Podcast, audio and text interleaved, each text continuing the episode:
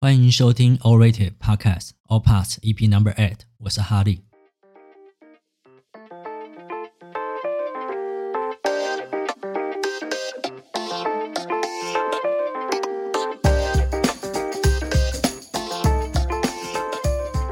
主要帮大家整合各个影剧资料库的评分，帮你在 Netflix 或者是 Disney Plus 上面可以更快找到一部好评的电影或好评的影集。然后我们也会在每周每月推荐好评片单给大家，帮助你可以花更少时间找到一部好的电影或是好的影集，避掉雷片哦。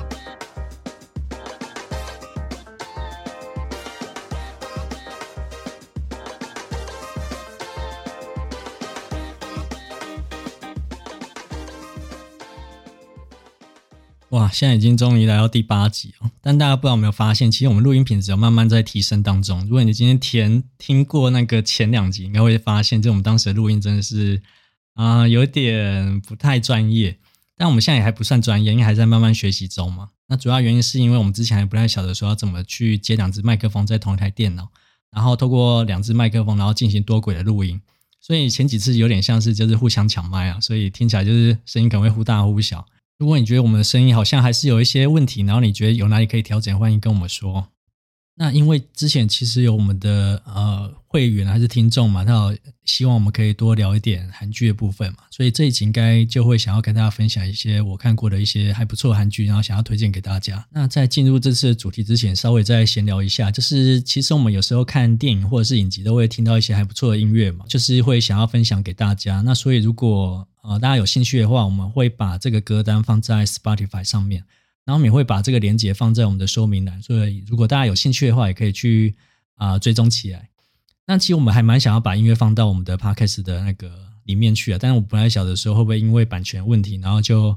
啊、被下架或者是被被告之类的。所以我们现在目前的唯一的解法就是我们可以把这个歌单，然后。啊，我们会放在我们的首页啊，平台首页，然后同时也会在 Spotify 那边会有一个歌单的部分，然后所以大家有兴趣的话，欢迎大家也可以去追踪，然后或者是去听看看这样。好了，那因为这一次的主题我猜应该可以聊很久，所以就正式开始吧。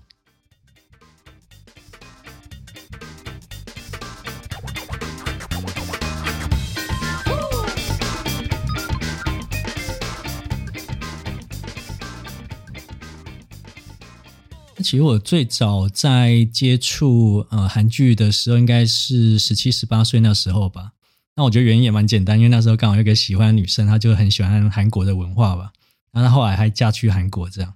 那她那时候就有介绍蛮多那种韩剧给我看，然后像是那个我记得最早应该是那个《红豆女之恋》。那我还蛮记得那个女主角是那个张娜拉嘛。那她那时候演超多那种韩剧的，比如说还有另外一部《开朗少女成功记》，我记得也好像也还不错看。但其中，我觉得他的最让我印象深刻的一部，应该是两千年的一部叫做《男生女生向前走》。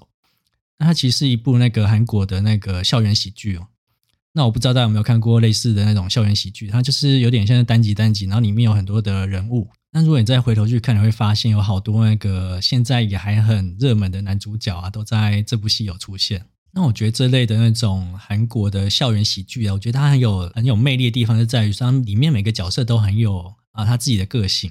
然后也因为呃里面的人物啊，然后互相交织出的故事，我觉得都还蛮会让你印象深刻的。那这部剧其实是在两千年时候发行的，所以现在目前我不太确定说哪个平台可以看得到，但是我之前在呃 Netflix 上面有找到一部跟它有点类似。就是叫做明天不要来。那我觉得它很特别，就在于呃，过去我们可以看到的，然后韩国校园喜剧，啊可能比较偏向是啊韩国国内的一个学校嘛。那所以你可以看到比较多的可能都是韩国人，但是这一部不一样，就在于它是一个国际的学校，所以你会在里面发现好多不同国籍的。呃，学生啊，然后在里面，然后互相搞出一些很很好笑的事情。那其实它每一集大概就大概半小时，所以我觉得还蛮好追。就是你可以用一些闲暇之余的时间，或者是今天晚上下班想要休息的时候去观看，我觉得都还蛮轻松的。就你不用去想太多。那其实这部韩剧的分数，我觉得也还蛮还不错，就是大概七点七分哦。所以我个人觉得应该还蛮推荐给大家想要放松的时候去看。其实我最近在看的一部剧叫做《二十五二十一》。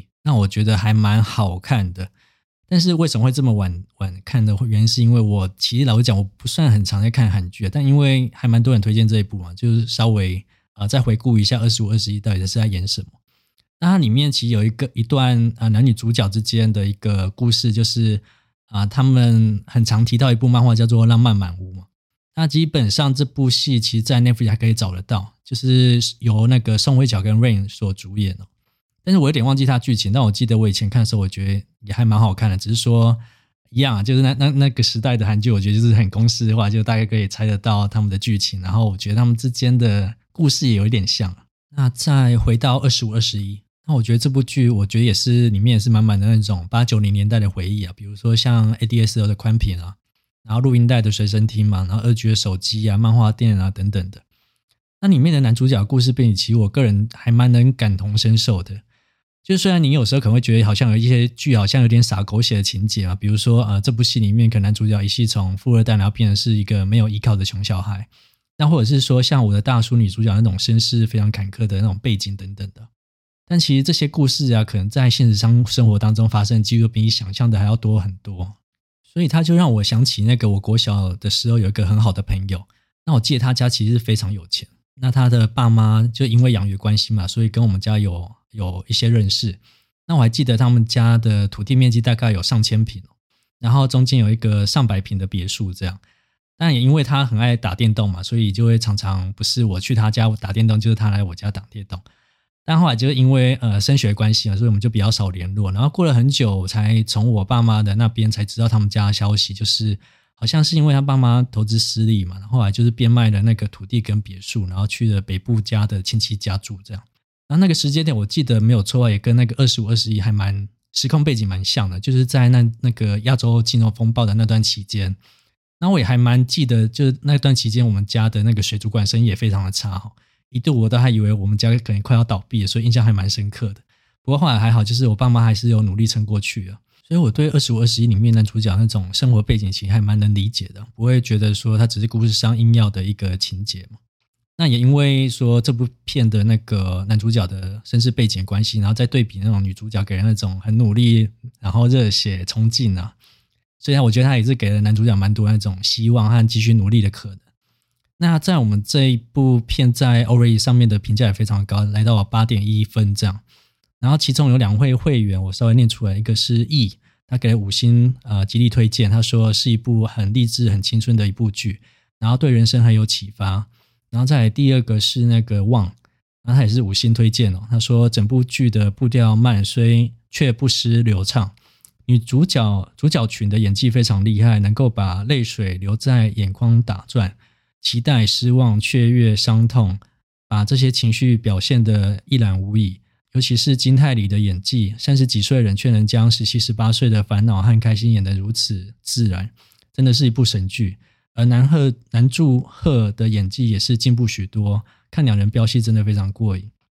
那我真的也是觉得还蛮推荐，虽然我目前只有看到第六集，但不过应该也不用我多说，因为蛮多人看过这部片。如果你还没追的话，那就是可以把它笔记下来。那我其实刚刚一开始有提到嘛，就是因为我一直觉得韩剧好像在过去有一段时间，我觉得他们都还蛮故事都还蛮公式化，所以也是为什么我后来就比较少去再继续接触韩剧。然后一直到 Awwrated 建制起来之后啊，我用分数去排序嘛，才发现哇，这部是什么神剧啊？为什么会这么高分？然后那部剧叫做《我的大叔》哦，然后刚刚有提到嘛，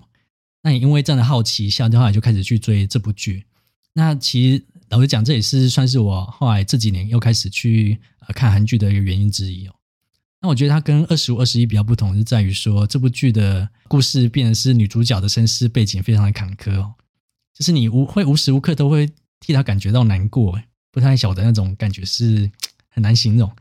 然后我我也是因为这部剧才知道说，哦，女主角是 IU。然后以前我还蛮常听到她的名字，但从来不知道她到底是谁。然后后来才知道说，哇，她真的超有才华，然后又会演戏又会唱歌，难怪会这么多人会喜欢她。所以就觉得哇，非常合理哦。然后回到我的大叔，我是觉得说，啊，他剧中也描述了蛮多那种跟生命啊或者生存那种比较不同面向的一些。呃，思考，那好像里面也带都带入了蛮多那种比较偏呃佛学宗教哲理在里面哦，像是说呃地狱的映射在生活里面的那种种种的样貌会是长什么样子，然后里面也很多桥段跟故事，我觉得都还蛮让人可以去醒思的。然后这部剧在 o r i 上面的评价是多少？你知道吗？是九点四啊，就是完全是神剧等级。但我觉得它的步调比较偏慢，所以你需要呃一点一滴，然后慢慢去走进整个故事里面。那目前它在我们的 o r a t e d 上面的站内评价有三十一个会员评论，然后大家都给五分的满分，所以它的分数是十分哦。那其中有两个会员，他说一个是那个微黄菜，他说五星极力推荐，他就只留两个字，叫哭烂。那我记得我当初在看这部戏的时候，也是真的是哭烂的状态，所以我还蛮能体会他讲什么。然后再来第二位是那个网。就网刚刚也好像也有去评论那个二十五二十一，所以他应该是那个韩剧的爱好者。他说，呃，是看了会心痛的剧，不过那种心痛却是可以成为观影者的养分，跟主角们的心闷一起期待结局。也许不是从头笑到尾的喜剧，或是甜到底的爱情剧，偶尔看一下这样的成长故事是非常有意思的。我觉得听完那个旺的那个评论，我他又把我带回去当初在看这部剧的那个心情哦。其实我觉得它的确不是一部会让你会觉得开心的那种喜剧，也不是那种会让你觉得甜到很心坎里的那种爱情剧啊。那它里面的那种。呃，虽然是一个悲伤的故事，它最后也是会给你满满的那种温暖。所以，如果你今天生活啊过得不是那么的开心，或者你也可能会觉得生活过得没有那么如意的话，那我觉得你看这部片，我相信应该是可以带给你最后会给你满满的温暖跟鼓励哦。所以，我觉得还蛮推荐这部片，真的超级推的。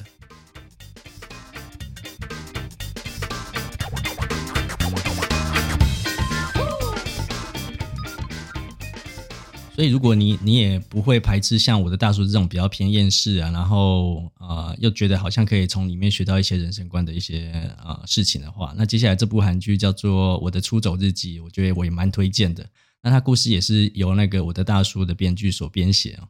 那我还蛮喜欢里面在呃探讨一些主题，像是比如说蛋黄区、蛋白区嘛，然后单身恋爱啊、都市乡下啊、自信和自卑啊等等那种，我觉得还蛮写实那些社会议题。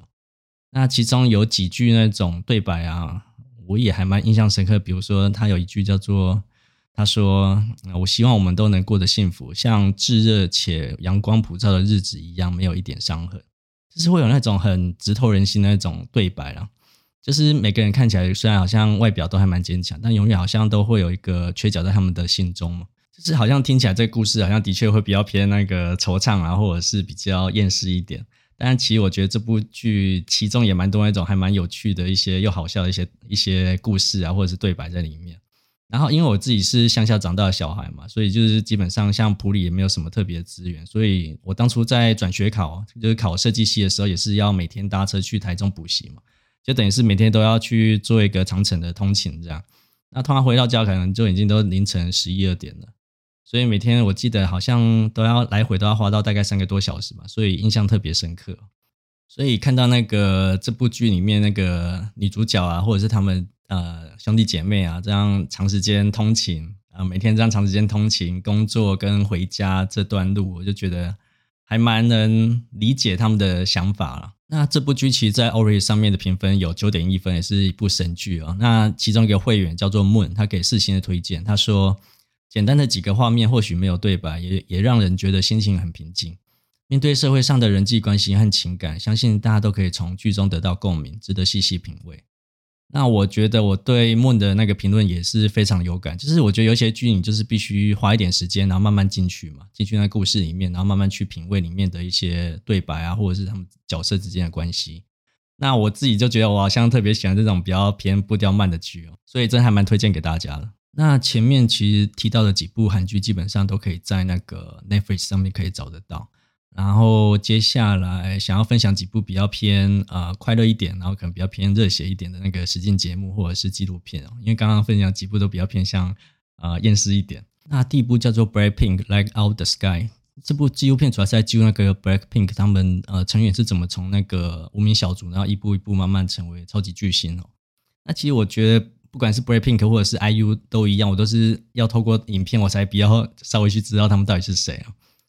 就是我觉得这一部，就是你看完就算没有被圈粉，应该也会开始喜欢他们的音乐了。就是我觉得他们都才二十来岁吧，就是都很年轻，然后他们就可以看到呃，影片里面就看到他们要承受多大的那种压力，才可以站上那种世界的舞台。然后你会发现哇，他们真的是用尽他们所有的力气，然后去努力啊，而且这才是基本。你真的要成为一个超级巨星，我觉得还需要蛮多的呃运气在里面。所以他们等于是一直在接受很多不同的挑战哈。然后甚至我都不太晓得他们到底有没有休息的时间。所以我觉得 K-pop 可以征服全世界，完全是还蛮可以想象，因为他们真的是用啊、他们所有的力气、才华跟时间，然后去。呃，不断的去努力，他们想要去达成的一个目标。那比较有趣的是，我当初在看完呃这部纪录片，然后分享到 D 卡的时候，就被啊、好像是 Blackpink 的粉丝跟黑粉的留言给塞爆了。就老实讲，我我因为我平常真的不太关注 K-pop，所以我到现在还是不太确定到底实际到底发生什么事。然后第一次发文有这么多留言，大概就是这一次，有点吓到。然后无论如何，我觉得就是要成为巨星的努力，我觉得真的只是基本啊，就是你非常非常努力，真真的就只是基本。再来就是真的很需要靠运气跟那个听众啊，你的粉丝的那种缘嘛。然后另外在 Disney Plus 上面也有上架一部 Blackpink 的音乐影片，叫做 Blackpink 的 Movie。不过这一部我没有特别去看啊。那如果你喜欢 Blackpink 的话，那这两部我觉得都还蛮可以追起来的。那另外还有一个非常知名的男团叫做 BTS。那其实我也是在两年前吧，才稍微比较知道他们，因为他们那是二十二零二零年好像出了一首歌叫做《Dynamite》啊。刚开始我听到这首歌就就不知道为什么就超喜欢，就可能因为那个节奏都还蛮复古的吧，然后就又很 funk，然后让听的就觉得哇好开心哦。然后所以就因为这样就稍微比较认识 BTS 他们的音乐。那我算是我个人少数会让我真的非常推荐的一个韩团了。但我其实认识的韩国明星大概可以就是 IU、BTS、Blackpink 跟 Twice 吧，就是平常真的比较少爱听他听那个 K-pop。不过以上都还蛮推荐。但如果你今天喜欢 BTS 的话，那在 Disney Plus 上面有一部实境节目叫做 In the Soup，啊、友情旅行。那其中就有一位 BTS 里面的成员 V 有参与演出。但这部实境节目我没有特别去看，但它评价其实还蛮高，有八点四分哦。那有兴趣的话，也可以去把它追起来。那接下来还有一部是在呃 Netflix 上面可以看得到，叫做《D.P. 逃兵追缉令》。那其实这部主要是在讲述那个逃兵的那个故事啊，就是呃主角像是呃里面的宪兵吧，他们就是在演说呃他们要去抓拿一些呃逃出去的一些逃兵，然后把他们抓回来。那其实这让我整个回想起那个当兵的生活，就是大家可能会以为说当兵最累的其实是那个呃。体操嘛，比如说要去跑步啊，或者是要去训练啊，等等的。但其实老实讲，我那时候觉得操真的是还好，但反而是文书兵，你可能以为是很爽的一个一个职缺，但后来发现，哇，这真是比你想象中还要累上一百倍哦。那怎么说呢？就比如说，我记得那时候有接了一个业务嘛，那是教招的业务吧。那我记得那时候啊、呃，都要加班到十点十一点，然后回去呃呃营队洗澡完，然后可能。半夜要被叫起来去站哨，等于是每天都睡不到超超过三小时吧，就超级累，然后连续了大概两三个月还是三四个月，有点忘记了。然后那边那时候就是呃放假出去，真的有一度真的有想说，靠，我真的好不想要回去哦。那主要原因之一还有就是里面的长官这有一些真的太机车了，机车到我实在很不想再看到他们嘴脸这样。不过我觉得我在当兵的时候也是蛮幸运的，就我在前期好像前半年吧，就是啊、我们那时候有一个营辅导长。因为他知道我会画画嘛，所以他都把我叫去他们的营辅导音辅导长室，然后我就是专门在帮他画画，这样然后去参加他们的比赛。那我记得那时候也是画画，然后还有得到那个国防部的一个一个小奖项吧，就还蛮有趣的。就等于是我前半年其实很多时间都是混在那个音辅导长室里面去画画，然后就过得还蛮爽，然后大家都很嫉妒我这样。所以为什么看那个逃兵追亲特别有感，就是因为里面的讲述的故事，我觉得都不是瞎掰的，就是你觉得的确，就是你会因为某一些事情，就会真正想要去逃兵，然后逃离那个地方。那这部剧基本上在 LRA 上面有九分哦，就是也是神剧之一。那我念一下其中几个会员的留言跟评论好了。那第一个是 S，他也是五星推荐，他说只有六集，但是却非常震撼，还让人偷偷掉了很多滴眼泪。我觉得我还蛮能感受的。然后再来第二个是那个 Ryan Lin，他也是五星推荐。他说仅仅六集却把故事完整带出，然后探讨军中霸凌各个面向的问题，简单有力，不拖泥带水的剧情。然后再来第三个是 Jeffrey Young，他也是五星推荐。他是说是 n e t f l i 美剧风的韩剧了。所以我还蛮能认同这几位会员的那个评论啦。我觉得他这部戏就是比较跟之前我呃提到几部剧比较不一样，是在于它的节奏还蛮快的，比较不会说啊节奏偏慢。然后另外就是，我觉得不管你今天有没有当过兵，我相信你都会蛮喜欢这部剧的，因为我觉得里面故事真的是非常的有张力，然后也探讨了蛮多那种在军中的一些生活的事情，就真的还蛮推荐的。再来，Netflix 上面我还有两部作品想要推荐，一部叫做《Start Up》，我的新创时代。那为什么会推荐我的新创时代？是因为我觉得里面的呃故事，它整个创业的一个过程啊，我觉得都还蛮写实的。它不是说。啊，随便就是啊，编剧自己的想法，然后就随便写一写，然后可以糊弄观众这样。它它真的是很扎实的去研究整个创业的一种新创的生活，所以这也会让我想起，就是我之前待过了几间新创公司哦，然后那些公司有些都已经倒闭了，所以我自己也一直都有想要创业的想法嘛。包含我们现在在做 Already，基本上对我来说也是一种创业。所以我觉得里面一些呃对白啊，或者是里面的故事啊，然后整个背景啊，我觉得都。写的都还蛮真实的，其中里面一个男二吧，叫钟宣虎，我相信大家应该都认识他，他有也是因为这部戏而红。然后他就有提到一部戏一一一个剧情一个桥段，跟那个男一说，他投资过上千上万间公司，那其中可能就只有一间或两间会成功，那你凭什么会觉得你自己的成公司会成功？这真的是非常非常真实的一段对白，就是你不要以为说你今天拿到钱，然后有一些呃热知名度了，或者是这个产品。可能别人比不上，然后你就觉得自己会成功，就像那个 BLACKPINK 一样嘛。其实我觉得 K-pop 它并不是说你今天努力就会成功，而是还必须要透过很多的运气，尤其是天时地利人和，你才有办法让整个公司啊、呃、真的去往上成长。那这部剧目前在 o r i 上面评价大概只有七点二分，但我还蛮能理解为什么它会被啊、原本我记得它的分数还蛮高，后为什么到后期会变只有剩下七点二？那主要是因为。我觉得男一、男二实在是大家都会比较支持男二啊，我只能这么说，就大家去看就会知道了。所以，如果你自己本身对于新创这个产业非常有兴趣的话，我觉得还蛮推荐给你的。前阵子那个《非常律师禹英禑》非常的热门嘛，大家都很喜欢那个女主角，好像是叫做朴朴恩斌吗？应该是朴恩斌哦。那他其实有一部那个另外一个作品在那个 Netflix 上面可以看得到，叫做《青春时代》，他目前有推出到第二季吧，但一直没有第三季的消息。那它其实很有趣，是在于第一季跟第二季的其中一个女主角还换了角色，所以那时候看第二季好像有点会让人家有点出戏。然后在那个这部戏里面，那个呃朴恩斌的角色跟那个他在《非常律师》上面的角色非常的相 相差度非常大。应该怎么说？我觉得他不管演什么戏，好像看起来相差度都会特别大，不太晓得为什么，有一种魔力吧。如果你想要看看朴恩斌在呃这部戏里面比较不同面向演出的话，那我觉得真的非常推荐给，因为他在我们的 o r a 上面的评价有八点八分，非常高分哦。最后两部会是在 Disney Plus 上面可以看得到的，一部叫做《天空之城》，然后另外一部叫做《施行制裁》。那《天空之城》它比较特别，它不是我想要推荐的，它比较偏向是我妈，她当初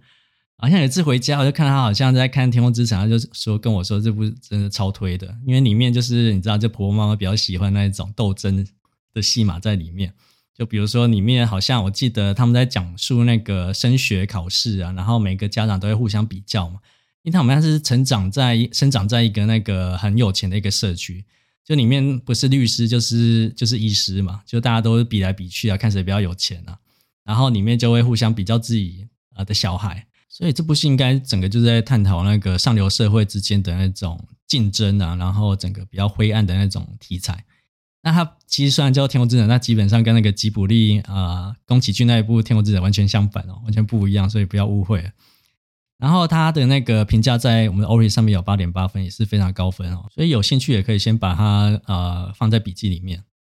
那最后一部在 Disney Plus 上面可以看得到，叫做呃《施行制裁》，它比较特别是它是改编自那个一个日本的推理小说家东野圭吾的作品，叫做《彷徨之刃》哦。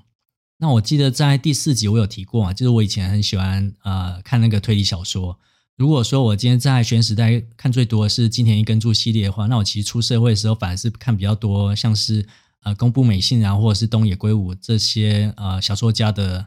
比较偏社会派的作品吧。所以说，如果今天金田一耕助可以算是日本本格派的代表之一，那我觉得东野圭吾可以算是那个比较偏社会派的推理小说的代表之一哦。不过东野圭吾他虽然写了蛮多那种比较偏社会派派别的那种推理小说，但其实也自己也写了蛮多那种比较偏本格派的推理小说，比如说很有名的一部叫做《侦探伽利略》，它其实是之前还蛮有名的一部日剧哦。我记得应该是那个福山雅治跟柴崎幸一起演出的吧。那我不知道大家有没有看过看过这部日剧，我自己也是蛮推的。它比较偏向是用透过科学的方式去解谜哦。那回到那个私刑制裁，刚刚有提过嘛，这部呃韩国作品就是改编自那个东野圭吾的小说。那它剧情上面虽然没有太多的起伏，但我觉得它里面要探讨的那种主题也是蛮沉重。就是如果一样的事情发生在你自己身上的时候，你会怎么去做选择？你会是让凶手接受那个法律的制裁，还是说你会动用私刑？那这个主题其实之前有一部由那个秀杰克曼演出的，那叫做《司法争锋》，我觉得也是蛮相似的题材哦。那实行制裁其实，在 o r i 上面的评价目前是七点二分，就是还不错了。所以，如果你今天对于那种推理啊，或者是想要探讨一些社会的一些议题，然后想要去了解，呃，在私刑跟法律制裁这两个面向如何去选择的那一种。啊，主题的话，那我觉得你可以看看这一部。那这一次的关于韩剧的主题，大概应该就聊到这边。那其实还有很多部可以分享，但是因为时间关系嘛。然后另外就是刚刚有提到一些像是 Blackpink 的音乐啊，或者是 BTS 的音乐啊，或者是一些韩剧的音乐，我可能都会放在那个我们这次 All Parts 的那个 Playlist 上面。所以也欢迎大家可以到 Spotify 上面去追踪呃 All Parts 的那个歌单。然后，如果你今天有什么特别想要听的歌曲，也欢迎分享给我们，会放在这上面。那在结尾之前，稍微再预告一下，就是我们今年会呃打算推出那个会员片单收集的功能，所以就是代表说你们未来可以呃加入 awwrated，然后成为会员，然后你也可以去建立属呃属于你自己的片单，然后分享给那些呃想要跟你一起看好剧的一些朋友们。那最后就是还是希望你们可以一起支持 awwrated 这个平台。然后也可以锁定 awwrated Podcast All Parts，然后我们在 FB、IG、YouTube、udc 上面都可以搜寻 A W W R A T E D 都可以找到我们。然后当然也是欢迎可以继续支持我们整个团队啊。然后也可以到 Apple Podcast 上面给我们五星的评价留言支持一下。然后我们也会整理大家的问题，或者是分享你的留言给大家。那我们这一集就大概到这边喽，拜拜。